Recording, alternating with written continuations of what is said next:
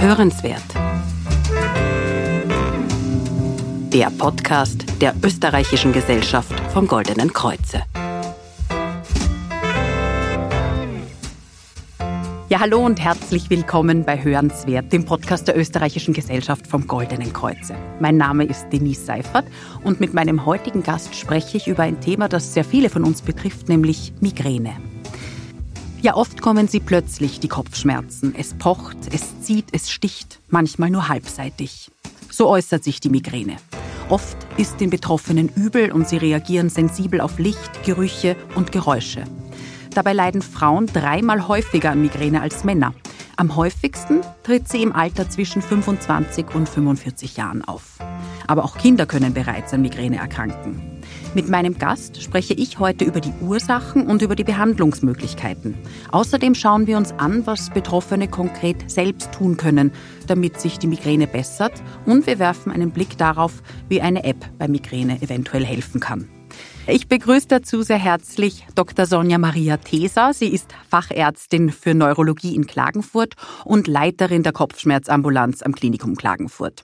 Außerdem ist sie medizinische Direktorin am LKH Wolfsberg und Präsidentin der österreichischen Kopfschmerzambulanz. Schön, dass Sie da sind. Schönen guten Tag, vielen Dank für die Einladung.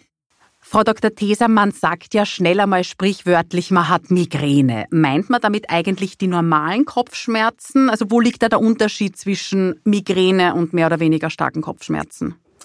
Einfach darin, dass Kopfschmerzen bei der Migräne ein Symptom, eine Beschwerde ausmachen und nicht wirklich die komplette Erkrankung darstellen. Migräne ist viel, viel mehr, ist mit Kopfschmerzen massiv gekennzeichnet, aber hat auch viele Begleitsymptome, wie zum Beispiel Überempfindlichkeiten auf Reize, wie Licht und Lärm, aber auch Gerüche, kann sich auch schon vor den Kopfschmerzen ankündigen, mit zum Beispiel einer sogenannten Aura, aber auch mit anderen Vorbotensymptomen, wie zum Beispiel verstärkter Harnflut oder Genen Heißhungerattacken und klingt auch nach dem Kopfschmerz, also wenn der dann schon vorbei ist, eigentlich noch nach. Das nennen wir so katerähnliche Symptome sind das. Das heißt, eine Vielfalt an Symptomen kann eine einzelne Migräneattacke kennzeichnen und damit differenzieren wir hier massiv von anderen Kopfschmerzen und vielleicht an dieser Stelle auch schon erwähnt, Migräne ist eine ganz eigene Erkrankung, eine eigene neurologische Kopfschmerzerkrankung. Mhm, also ich denke, das ist hier auch ganz wichtig festzuhalten.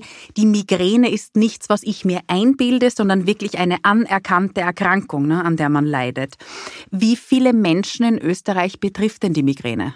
Hochgerechnet sind das circa eine Million Betroffene in mhm. Österreich. Wir haben weltweit eine Prävalenz, das heißt eine Häufigkeit des Auftretens der Erkrankung von circa 15 Prozent. Und dann kann man sich ausrechnen, wie viele hier in Österreich an dieser Erkrankung leiden. Mhm, ich schätze mal, es wird hier auch eine gewisse Dunkelziffer geben. Ne? Also viele Menschen, die sich vielleicht dessen gar nicht bewusst sind, dass sie überhaupt ja, an Migräne erkrankt sind. Absolut. Also gerade wenn man ältere Menschen befragt, dann erwähnen die oft, ja, ich hatte auch vor 30, 50 Jahren Kopf Kopfschmerzen immer wieder, aber da wurde diese sogenannten Kopfschmerzen gar nicht als Erkrankung zugeordnet und diagnostiziert. Diese Dunkelziffer ist sicher auch nach wie vor massiv und vielleicht interessanterweise auch noch ergänzt, es gibt diese Erkrankung schon lange, die ist absolut nicht neu. Also wir kennen sie von Aufzeichnungen sicher 6000 Jahre lang schon. Nur hat sie, so wie Sie schon erwähnt haben, leider Gottes sicher noch immer eine Dunkelziffer in der Diagnostik, aber, und das ist vor allem für die Patienten das Interessante, auch in der Therapie. Hm. Ich möchte als nächstes auf die Auslöser zu sprechen kommen. Wodurch entsteht denn die Migräne? Also jetzt weniger im Gehirn, darauf kommen wir noch zu mhm. sprechen, was da passiert, sondern was konkret löst denn jetzt so einen Migräneanfall aus? Das ist ein bisschen schwierig, so alleine ähm, sozusagen festzumachen. Viele, also es gibt da Befragungen an Patientinnen, da sagen ganz viele zum Beispiel, Stress ist so ein Auslösefaktor.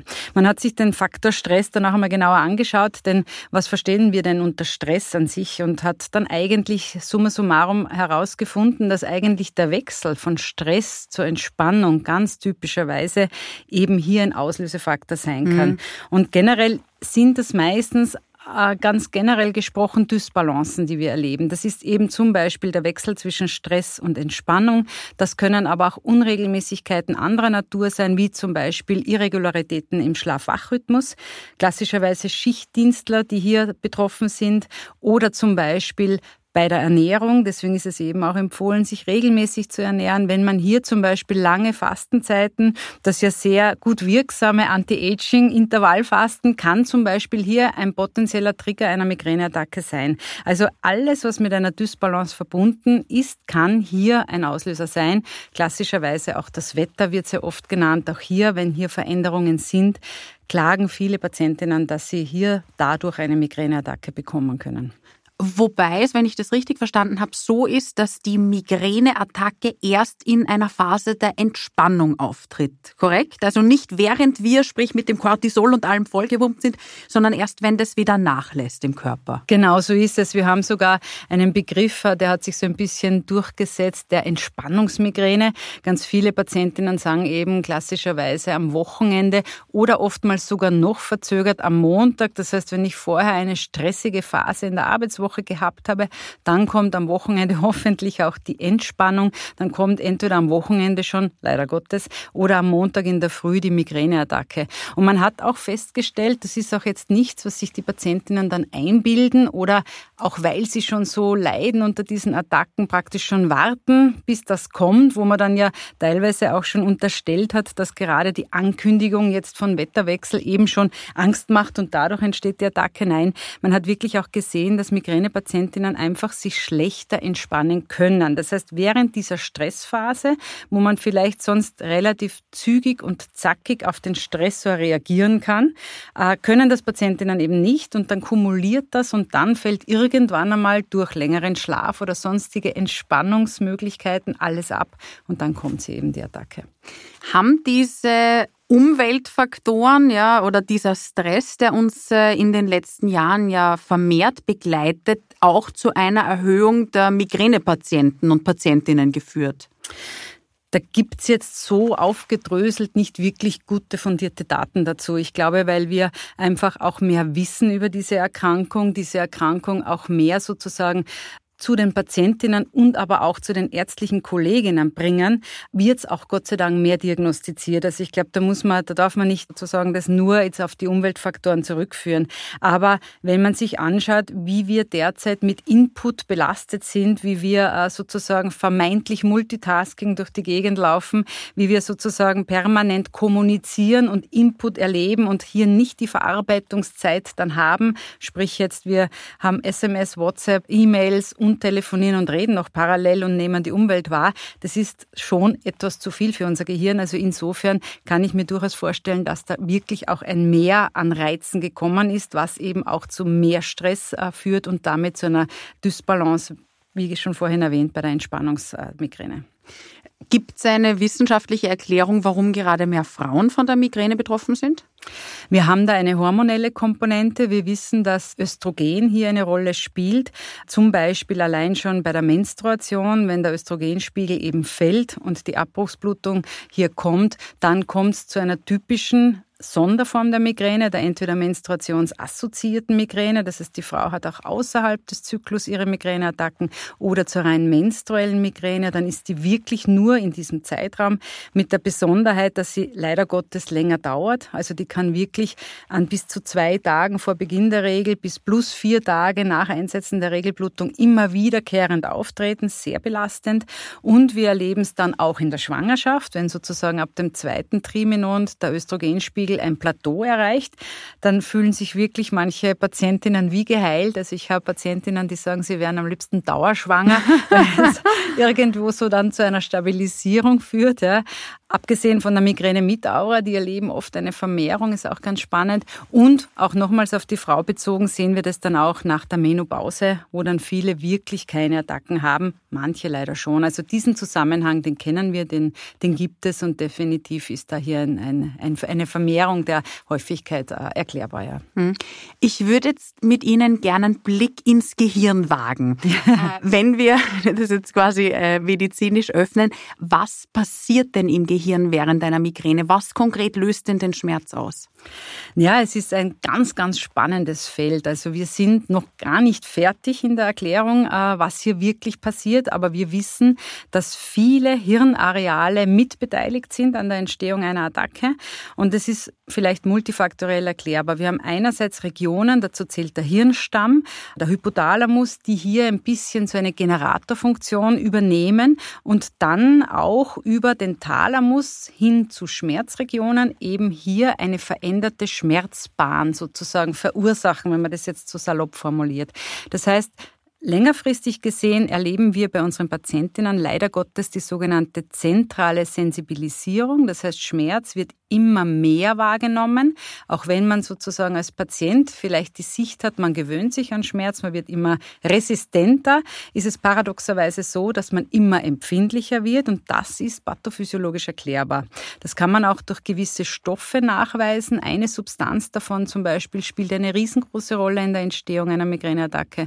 Das ist das sogenannte CGRB, ein Eiweißmolekül, ausgesprochen heißt das Calcitonin Gene Related Peptide, das ein der stärkste Vasodilatator, Gefäßerweiterer des Körpers ist, haben wir alle. Und der spielt eine Schlüsselrolle in dieser Entstehung. Und den kann man nachweisen bei vielen Schmerzerkrankungen und eben auch bei der Migräne.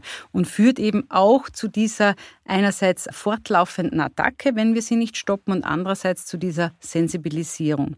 Es spielt aber auch der Nervus trigeminus eine große Rolle, der hier durch Reizung sozusagen in das Gehirn hinein, weil den haben wir ja auch außen an unserer Haut, der versorgt ja unsere Gesichtshaut zum Beispiel, ähm, nach hinein ins Gehirn schalten kann und da wiederum als, als Auslöser einer Attacke fungieren kann. Und dann gibt's noch Areale, die eben sozusagen eigentlich dafür zuständig sind, dass wenn wir in grelles Licht schauen, sprich wir gehen von einem dunklen Raum jetzt in die Sonne hinaus, wenn sie denn endlich kommt, dann blendet das und dann ist es aber so, dass wir praktisch selber abregeln, so wie ein Dimmer. Und wir nehmen das dann irgendwann als normales Licht wahr. Während einer Migräneattacke ist das aufgehoben, da finden veränderte Prozesse statt. Das heißt, dieses grelle Licht bleibt grell und es ist eigentlich sogar so, dass für normale Nicht-Migräne-Menschen nicht grelles Licht für Migränepatientinnen in dieser Attacke als grell wahrgenommen werden. Und das passiert auch beim Lärm diese Überempfindlichkeit mhm. auf Geräusche. Und das kann auch äh, auf Gerüche so sein. Und wir haben auch ein Phänomen, das auch nur bei Migränepatientinnen, zum Beispiel nicht bei Clusterpatientinnen auftritt. Das nennen wir Allodynie, das übersetzt heißt eine veränderte Wahrnehmung auf Berührung. Berührung wird als Schmerz wahrgenommen. Viele, zum Beispiel Frauen, möchten dann keinen Rossschwanz mehr tragen, weil das einfach wehtun anfängt oder die Brille drückt, die Handtasche auf der Schulter drückt. Das sind Phänomene, die mit einer veränderten Wahrnehmung auch zusammenhängen. Das heißt, wenn man jetzt schon diese Faktoren alle zusammennimmt, dann merkt man vielleicht jetzt schon, das ist eine komplexe neurologische Erkrankung mit verschiedensten Involviertsein von Arealen.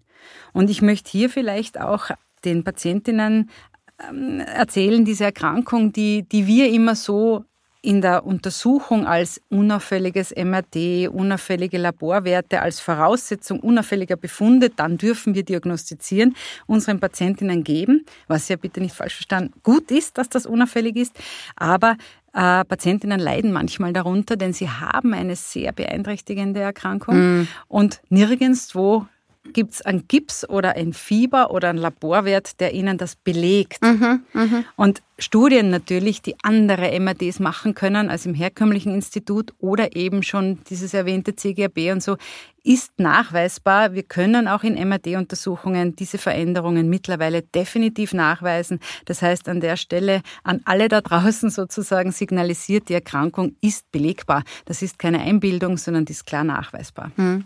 Sie haben jetzt einige dieser Symptome, die gemeinsam mit einer Migräne einhergehen, aufgezählt. Sie haben gesagt, es ist, ich nehme die Geräusche anders wahr, ich bin lärmempfindlicher, ich bin lichtempfindlicher, berührungsempfindlicher, Übelkeit spielt auch eine Rolle, korrekt? Ja, genau. Also Übelkeit ist eigentlich ein Begleitsymptom, das wir einfordern. Es kann sehr leicht sein, flaues Gefühl, es kann aber auch mit heftigen Erbrechen einhergehen. Und das gehört eigentlich zum Gesamtbild einer Migräneattacke dazu. Genau. Wenn ich das jetzt richtig verstanden habe, betrifft ja die Migräne mehrere Areale. Aber wo konkret, ich gestehe, ich bin keine Migränepatientin, deswegen weiß ich das nicht, wo konkret tritt denn der Kopfschmerz auf? Ist es auf der Seite wie so ein Spannungskopfschmerz oder ist es eher am Hinterkopf oder ist es der gesamte Kopf?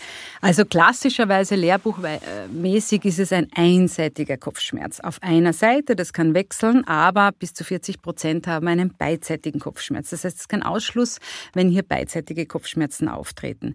Der Hinterkopf spielt eine große Rolle. Viele Patientinnen sagen zum Beispiel, sie haben zuerst einen Schmerz im Nacken, Hinterkopf und dann vorne im Bereich der Schläfen, hinter den Augen. So ist so das, das sozusagen, dort fühlt man den Schmerz. Aber das hängt hier zusammen. Meistens ist dieser Hinterkopfschmerz nur schon der Beginn des Kopfschmerzes, der nach vorne wandert. Das, was diesen Kopfschmerz so charakterisiert, ist auch äh, nicht nur, wo er ist, zum Beispiel beim Spannungskopfschmerz ist meist so helmartig der mhm. Kopfschmerz, ja, sondern auch, dass dieser Kopfschmerz heftig ist von der Intensität her. Also man kann meistens nicht gewohnt die Tätigkeit weitermachen, die man gerade macht. Und äh, er ist auch ein Kopfschmerz, der sich bei körperlicher Anstrengung verstärkt. Und das muss jetzt nicht, so wie jetzt der kommende Marathon sein, sondern das kann auch Husten, Kopfschütteln, Niesen sein oder eben die Stiegen rauflaufen. Also nichts jetzt speziell Leistungssportliches, sondern Alltags Tätigkeiten, die mit einer vermehrten Anstrengung verbunden sind. Das sind so typische charakteristische Eigenschaften, meist einseitig, meist pochend, eher stark und eben Verstärkung bei körperlicher Belastung.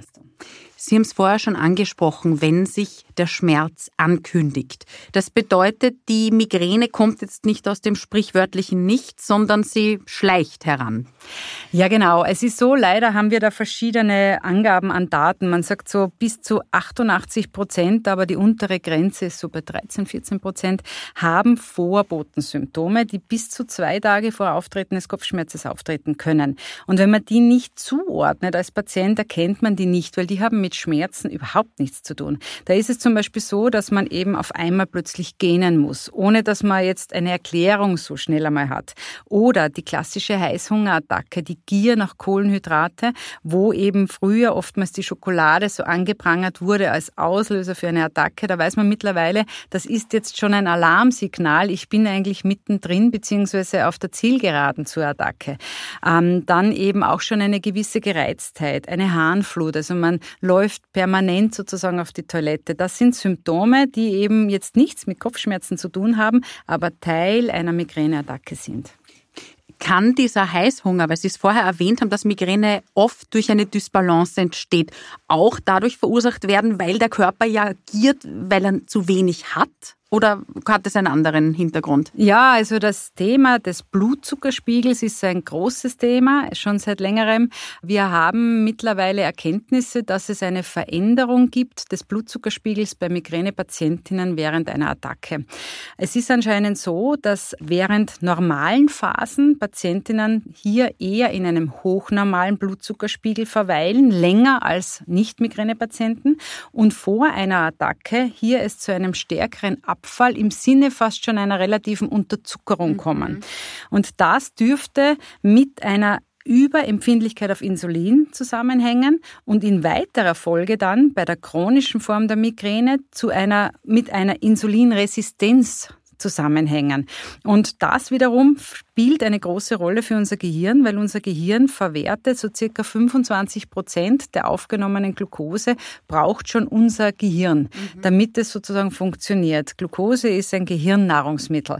Und wenn man jetzt hier sozusagen zu wenig anbietet, dann kann man sich lapidar eigentlich vorstellen, dass das Gehirn auch nicht so gut funktionieren kann.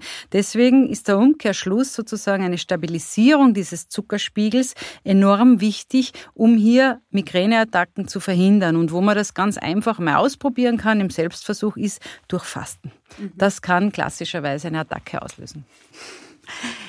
Ich möchte jetzt auf einen äh, Begriff oder ein Begriffspaar, das Sie vorher angesprochen haben, noch näher eingehen, nämlich die Aura-Migräne oder die Migräne mit Aura. Was genau ist denn das? Die Aura, da bezeichnet man ein Phänomen, das es vor, meistens vor dem Kopfschmerz, zum Auftreten von neurologischen Symptomen kommen kann. Ganz, ganz häufig sind das Sehstörungen. Das heißt, Patientinnen erleben zum Beispiel, dass von außen im Gesichtsfeld eine Zickzacklinie hereinwandert mit bunten Farben. Es Es kann aber auch zu einem sogenannten Gesichtsfeldausfall kommen, meistens in der Mitte des Gesichtsfeldes und das wird immer größer und man sieht dann sehr verschwommen oder man sieht Teile eben gar nicht mehr. Typischerweise wandert das alles und irgendwann ist es wieder weg. Genauso kann es aber auch bei komplexen Auren zum Auftreten von Gefühlsstörungen kommen oder es kribbelt zum Beispiel an, der, an Hand, Fingerspitzen, wandert dann über den Arm hinauf bis zum Kiefer und ist dann weg. Mhm. Bis hin sogar zu Lähmungserscheinungen, zu Sprachschluckstörungen, also eigentlich in der Theorie alle möglichen neurologischen Symptome, die im Prinzip beim ersten Mal auftreten, ausschauen wie ein Schlaganfall. Typischerweise sind es ganz häufig eben diese genannten Sehstörungen, die sich dann sehr wohl unterscheiden, aber dennoch, wenn man das nicht kennt und beim ersten Mal muss man da gezielt hinschauen, ob nicht eine andere Ursache wie eine Durchblutungsstörung dahinter liegt. Bei wie vielen Migränepatienten und Patientinnen kommt denn diese Aura vor? Das ist ganz unterschiedlich, weil viele das auch nicht so zuordnen. Man spricht ja auch so von Zahlen bis zu 40 Prozent, die das haben, ja, die eine Aura haben. Und es kann auch in einem Patienten eine Attacke mit und eine Attacke ohne mhm. auftreten. Also das heißt, es muss nicht zwingend so sein. Es gibt Menschen, die haben ganz selten einmal eine Aura und dann eigentlich die Mehrzahl ihrer Attacken ohne. Sie haben es vorher angesprochen, also auf mich macht das ja fast ein erschreckendes Bild, wenn ich mir vorstelle, es ist plötzlich quasi halbseitig, äh, sehe ich nichts mehr etc. Wann muss man denn dezidiert zu einem Facharzt, zu einer Fachärztin? Also wir sagen eigentlich immer, es ist so, das ist eine neurologische Erkrankung, ja, mit einer massiven Beeinträchtigung der Lebensqualität, die wir spezifisch managen, behandeln können. Sie ist leider Gottes unheilbar. Aber wir können ganz gute Therapiemöglichkeiten anbieten. Das heißt, eigentlich auf die Frage zurückkommen, einmal sollte jeder einmal zum Neurologen gehen. Aber durch viele Fortbildungen und so weiter ist auch der Hausarzt mittlerweile schon sehr gut versiert im Management dieser Patientinnen und Patienten. Er kann nur nicht alles als erster verordnen. Das heißt, manche Therapien muss der Facharzt als erster verordnen und hier dann bitte nicht resignieren, sondern wirklich trotzdem warten. Ich weiß, es dauert oft länger, aber es entgeht einem dann die Chance für wirklich ein gutes Management. Spätestens aber dann, wenn ich merke, dass ich immer häufiger Kopfschmerztage habe, Migränetage habe oder solche Auraphänomene habe, dann spätestens sollte man wirklich das ernst nehmen, weil eine chronische Form der Migräne ist auch mit Begleiterkrankungen wie Depression, Angststörung verbunden. Und wie gesagt, die Lebensqualität sinkt so weit herunter, dass es mittlerweile sogar so ist, dass die Migräne in einer Studie der WHO den Platz zwei der am meisten beeinträchtigenden Erkrankungen einnimmt, weil sie eben so lange einen begleitet und eben hier das Leben beeinträchtigt. Mhm. Sie haben es angesprochen, also die Lebensqualität wird massiv beeinträchtigt. Wie man helfen kann als Arzt, Ärztin, auf das möchte ich dann noch zu sprechen kommen. Als erstes jetzt einmal, wie diagnostiziert man denn das überhaupt? Gibt es da einen Katalog, der abgearbeitet wird? Also grundsätzlich braucht es dafür einmal einfach Zeit. Das ist die wichtigste Voraussetzung, wo wir unsere Patientinnen einfach befragen, ganz gezielt nach der Charakteristik ihres Kopfschmerzes, der Häufigkeit des Auftretens, der Beeinträchtigung eben im Alltag, eben bei körperlicher Anstrengung, Begleitsymptomen und eben, ob sonst irgendetwas anderes da dahinter stecken kann. Dann machen wir immer eine klinisch-neurologische Untersuchung, um sozusagen sekundäre Ursachen, sprich es liegt was anderes zugrunde, auszuschließen.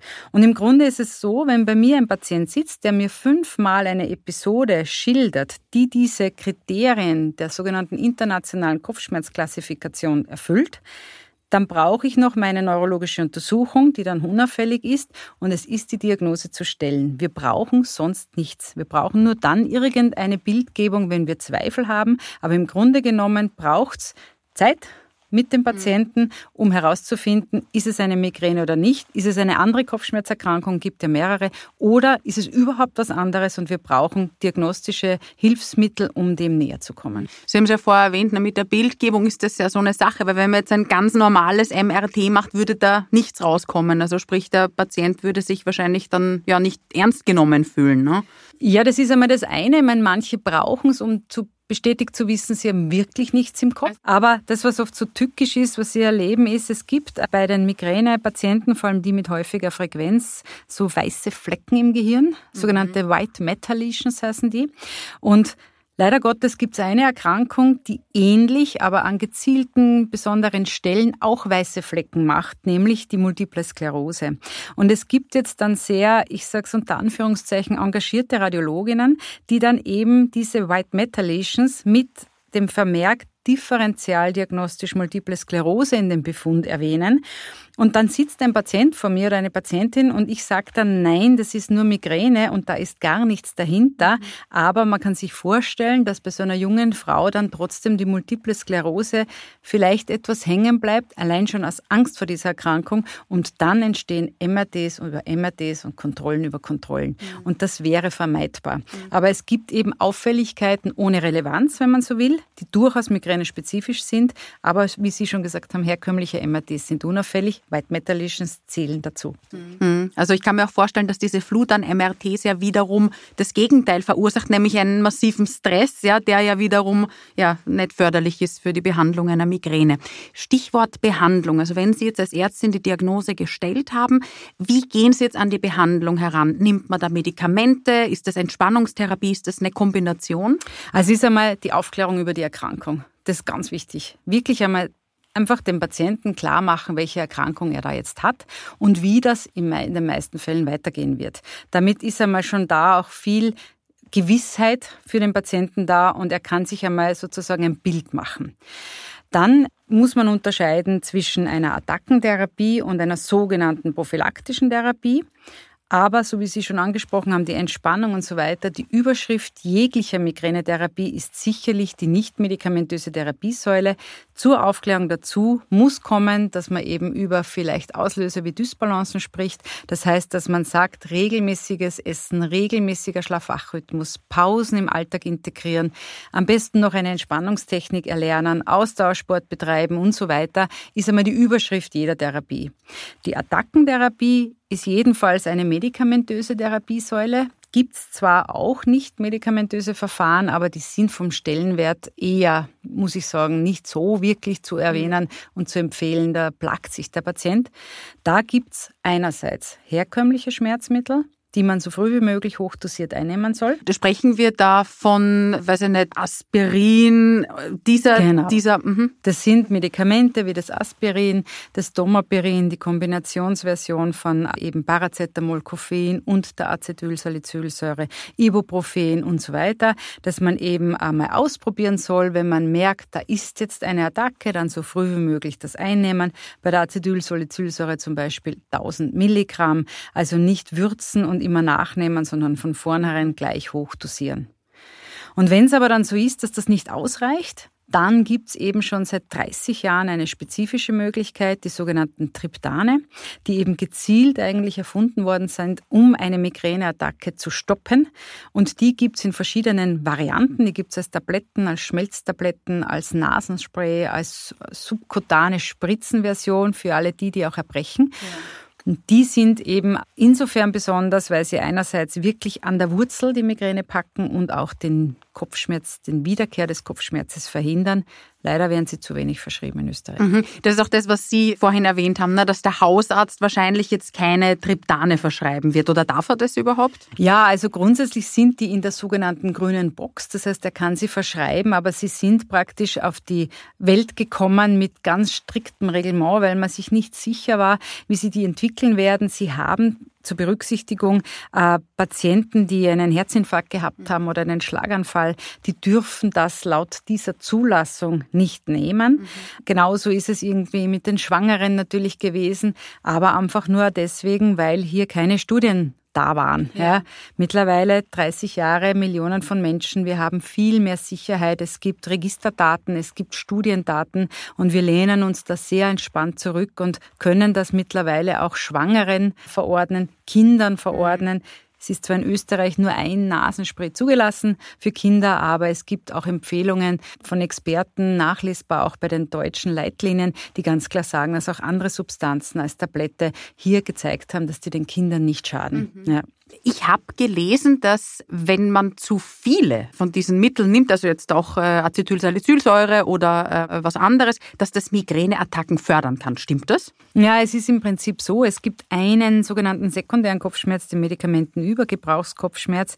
Der entsteht ab einer gewissen Anzahl, man kann sich so merken, zehn pro Monat. Ja.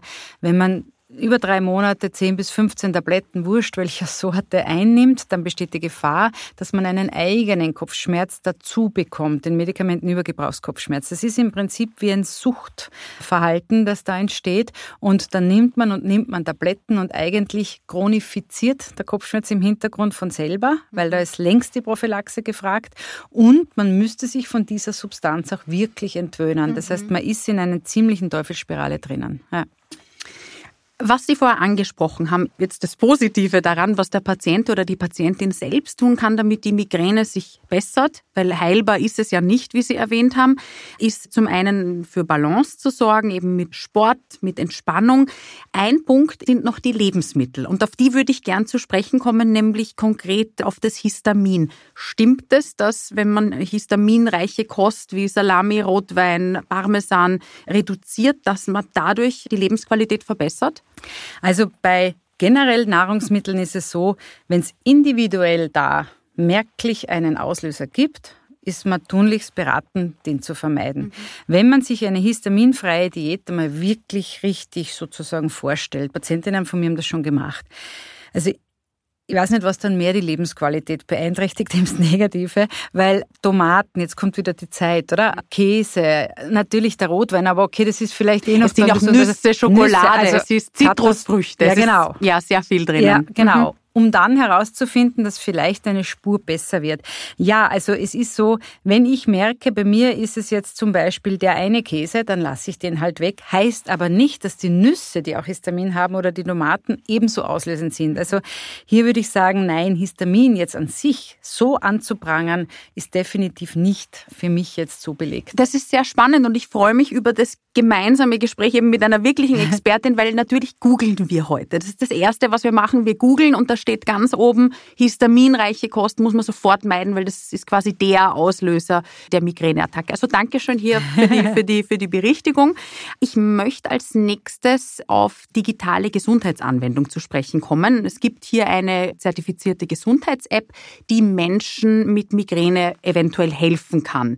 Ah, die österreichische Gesellschaft vom Goldenen Kreuze ermöglicht eben ihren Patientinnen und Patienten derzeit in einem Projekt die sogenannte Abby-App auszuprobieren informieren. Was ist denn diese App und was ist denn der Hintergrund? Warum gibt es denn die und wie kann, ja, wie kann die helfen?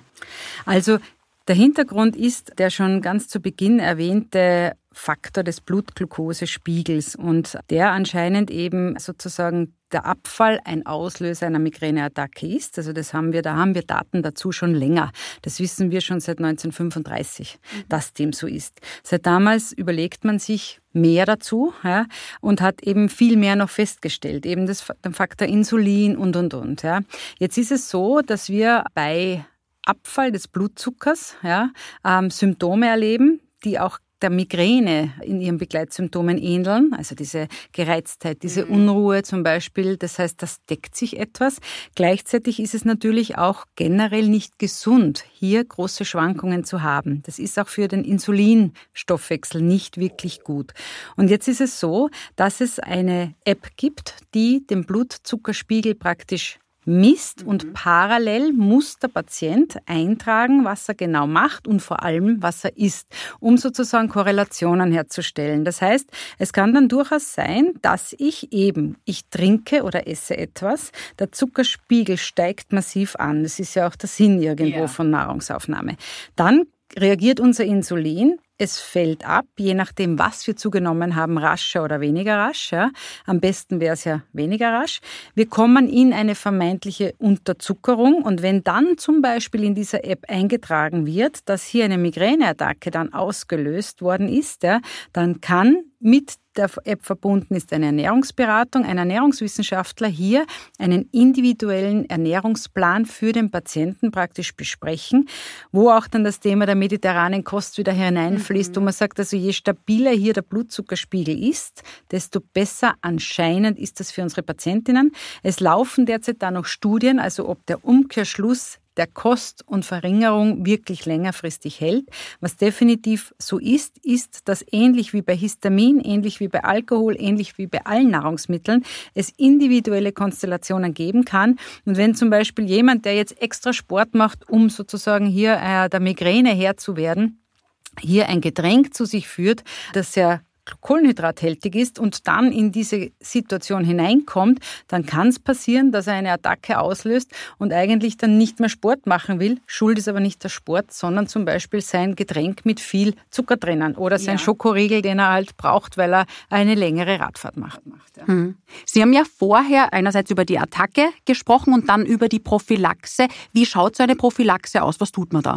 Es ist immer so, wenn man sagt, ab der Zahl drei, also drei Migränetage pro Monat, sollte man man eben darüber nachdenken, ob nicht eine Präventionstherapie sinnvoll ist, damit es nicht mehr und mehr wird und die chronische Migräne vor der Tür steht. Generell versteht man darunter das Einleiten einer medikamentösen Dauertherapie für neun bis zwölf Monate, manchmal sogar länger. Und da gibt es einerseits herkömmliche Substanzen, die kennen wir schon lange, die kommen aus verschiedensten Bereichen, wie zum Beispiel den Beta-Blockern, den Antidepressivern, den Antiepileptikern, die man dann individuell mit dem Patienten bespricht, welches sinnvoll ist für diejenige oder denjenigen. Und was es aber ganz neu gibt seit 2018 sind ganz gezielte, also wirklich spezifische Prophylaktika, die CGRB, monoklonalen Antikörper, die man sich selber unter die Haut spritzt mittels Pen oder vierteljährlich als Infusion. Seit Jänner gibt es da eine neue Version eben anhängen lässt beim Arzt, die eben gezielt eben diesen einen Faktor blockieren und damit praktisch wirklich eine Reduktion an Migränetagen erreichen können und Verbesserung der Lebensqualität, wie wir es vorher eigentlich so nicht kennen, weil sie den Vorteil haben, dass sie von den jetzigen Wissen, das wir haben, von der Sicherheit sehr gut sind, also ein wirklich hervorragendes Verträglichkeitsprofil aufweisen und damit wirklich eine bequeme Version sind, weil man spritzt das einmal im Monat unter die Haut, lapidar, hat kaum bis keine Nebenwirkungen und äh, hat eine meistens eine, ein Ansprechen, also 85 Prozent sprechen sehr gut darauf an mit einer massiven Reduktion der Migränetage. Ist es rein hypothetisch möglich, wenn ich all diese prophylaktischen Mittel verwende oder beherzige, auf eine Zeit von null Tagen zu kommen? Absolut. Also wir haben in der Schmerztherapie, egal bei welcher Erkrankung, immer so ein bisschen ein Vereinbarungsziel von einer Reduktion der Schmerzen. Bei der Migräne wären es Migränetage als Faktor um 50 Prozent. Das war immer so die Situation der herkömmlichen Substanzen. Seit wir diese erwähnten monoklonalen CGRB-Antikörper kennen, können wir sogar schon so frech sein und sagen, es können 100 Prozent erreicht werden. Patientinnen haben migränefreie Monate. Also das ist wirklich was Tolles und 50, 75-prozentige Reduktion ist jedenfalls zu erwarten. Ja. Bei der chronischen Migräne ist es schon ein Ziel, wenn wir 30 Prozent Verbesserung erreichen, aber auch migränefreie Monate sind jetzt durchaus üblich und es geht Gott sei Dank die Forschung noch weiter. Zusätzlich ist es so, dass wir seit letztem Jahr zugelassen auch sogenannte Gebannte haben in, in Österreich. Das Riemeke-Band, ein sogenanntes Small Molecule, auch ansetzend an diesem CGRP-Rezeptor. Das wird jetzt kommen. Das gibt es einerseits dann als Akutmedikament, aber auch in der Prävention. Also Gott sei Dank geht da immer weiter und weiter in der Forschung und wir können immer mehr Optionen, vor allem spezifische, unseren Patientinnen anbieten. Abschließend noch eine Frage. Wenn jetzt jemand von unseren Zuhörerinnen oder Zuhörern vermutet, dass er Migräne hat, wohin kann er sich denn wenden? Also natürlich an den Hausarzt, aber gibt es da auch noch andere Möglichkeiten? Also es gibt natürlich jeder Neurologe, jede Neurologin ist für neurologische Erkrankungen fachärztlich ausgebildet. Dann gibt's Spezialambulanzen, sogenannte Kopfschmerzambulanzen. Ich komme aus Kärnten, wir haben in Klagenfurt eine, wo wir eben Patientinnen gezielt eben hier in die Richtung untersuchen. Es gibt im niedergelassenen Bereich dann auch speziell ausgebildet Interessierte, die man vielleicht finden kann. Also wir haben zum Beispiel von der österreichischen Kopfschmerzgesellschaft auch verlinkt auf unserer Homepage alle, die sich selber als Kopfschmerzexperten bezeichnen und die das dann auch sind sind. Und da könnte man hinschauen, dass man im Bundesland, wo man eben gerade ist, den idealen Ansprechpartner findet, weil auch die Neurologie hat ein breites Spektrum und es ist nicht jeder jetzt auf Kopfschmerzen mhm. ausgerichtet, aber da würde man zum Beispiel passende Adressen von Ambulanzen und Ärzten finden und die einmal aufzusuchen macht Sinn. Es macht aber auch Sinn, einmal ein Tagebuch zu führen, Bilanz zu ziehen, nicht zu bagatellisieren und natürlich auch an den, in den richtigen Quellen nachzulesen und sich in gewisser Weise mit dem Lebensstil zu beschäftigen. Das macht jedenfalls Sinn, weil wie wir alle wissen, den zu ändern bedarf oft mehr als eine Tablette Schluck. Ja, das ist sehr richtig. Ein kleiner Hinweis noch zum Schluss. Also auch wir haben eine Idee, an die sich Betroffene wenden können, und zwar an die Selbsthilfegruppe Kopfweh. Die wird selbst von Betroffenen geführt, die wird organisiert, organisieren auch regelmäßig Vorträge und machen so Betroffenen Mut zu finden unter www.shgkopfweh.at. Wir haben den Link auch in unseren Shownotes vermerkt. Frau Dr. Theser, ich danke Ihnen wirklich für dieses Gespräch, ein Gespräch, in dem sich gezeigt hat, dass Migräne eine sehr individuelle Krankheit ist, dass es eine Krankheit ist. Und gleichzeitig hat dieses Gespräch mir vor allem auch gezeigt, dass es äußerst viele Möglichkeiten gibt, sogar migränefrei zu sein. Die ganze Folge zum Nachhören und Weiterleiten finden Sie übrigens auf der Homepage unter www.oeggk.at slash podcast und überall, wo es Podcasts gibt. Ich freue mich über Ihren Kommentar und wenn Ihnen die Folge gefallen hat, dann abonnieren Sie uns, damit Sie automatisch jede weitere Folge hören. Das war Hörenswert, der Podcast der Österreichischen Gesellschaft vom Goldenen Kreuze. Mein Name ist Denise Seifert und ich freue mich auf ein Wiederhören am 26. Mai, wo es um digitale Gesundheitsanwendungen gehen wird. Bis dahin wünsche ich Ihnen alles Gute und vor allem viel Gesundheit.